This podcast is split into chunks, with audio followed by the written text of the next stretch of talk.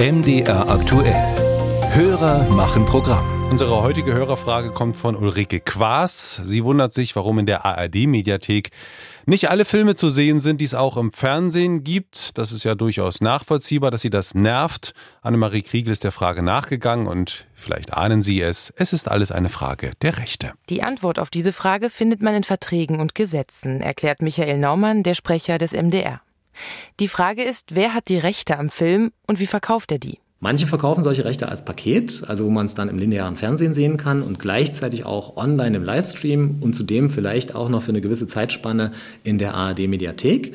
Manche andere Rechteinhaber verkaufen jedoch äh, keine Pakete, sondern einzeln weil sie damit zum Beispiel einen höheren Preis erzielen können oder weil sie eigene Streaming-Rechte äh, selbst behaupten wollen, zum Beispiel Disney oder Paramount oder eigene Produktionsfirmen, um es dann in ihrem eigenen Streaming-Netzwerk zu zeigen und nicht die Konkurrenz, also uns damit zu stärken ne? und dann letzten Endes natürlich auch Geld verdienen wollen. Und dann kann es aber auch in solchen Fällen vorkommen, dass wir zum Beispiel bei einem Film nur die TV-Rechte bekommen, nicht aber die Online- oder die Streaming-Rechte.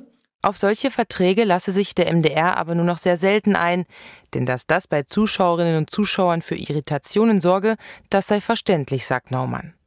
Mit Blick auf die Mediatheken und die Frage, warum einige Filme da nicht wenigstens da zu sehen seien, erklärt Naumann. Wir müssen uns ja an, an Rechte und Gesetze auch halten und für uns gilt der Medienstaatsvertrag.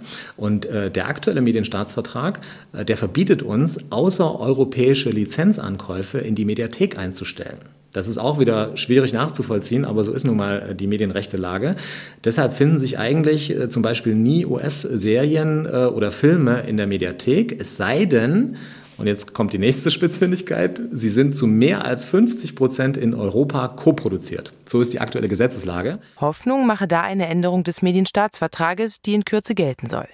Demnach sind dann auch nicht-europäische Produktionen bis zu 30 Tage in der Mediathek zu finden, wenn die Rechte dafür zur Verfügung stehen. Für den medienpolitischen Sprecher der SPD-Landtagsfraktion aus Sachsen-Anhalt, Holger Höfelmann, eine gute Entwicklung. Wir haben ja eine Situation, in der der öffentlich-rechtliche Rundfunk in seinen äh, unterschiedlichen Angeboten, ins, insbesondere was, was den Telemedienbereich anbelangt, also Internet, Streaming und so weiter, ähm, sehr großen Beschränkungen unterliegt, ähm, weil wir im Wettbewerb zu äh, privaten Anbietern stehen und da quasi Regulierungen da sind, die uns nicht alles erlauben äh, für den öffentlich-rechtlichen Rundfunk. Es sei aus politischer Sicht eine Abwägung der verschiedenen Akteure am Markt, sagt Höfelmann. Wir wollen natürlich, dass der öffentlich-rechtliche auch für das, was der Bürger dafür bezahlt, attraktiv ist. Also müssen wir schauen, dass wir ähm, das machbar machen, was machbar ist. In Zukunft dürften nach der Änderung des Medienrechtsvertrages auch einige Filme und Serien mehr in der Mediathek auftauchen.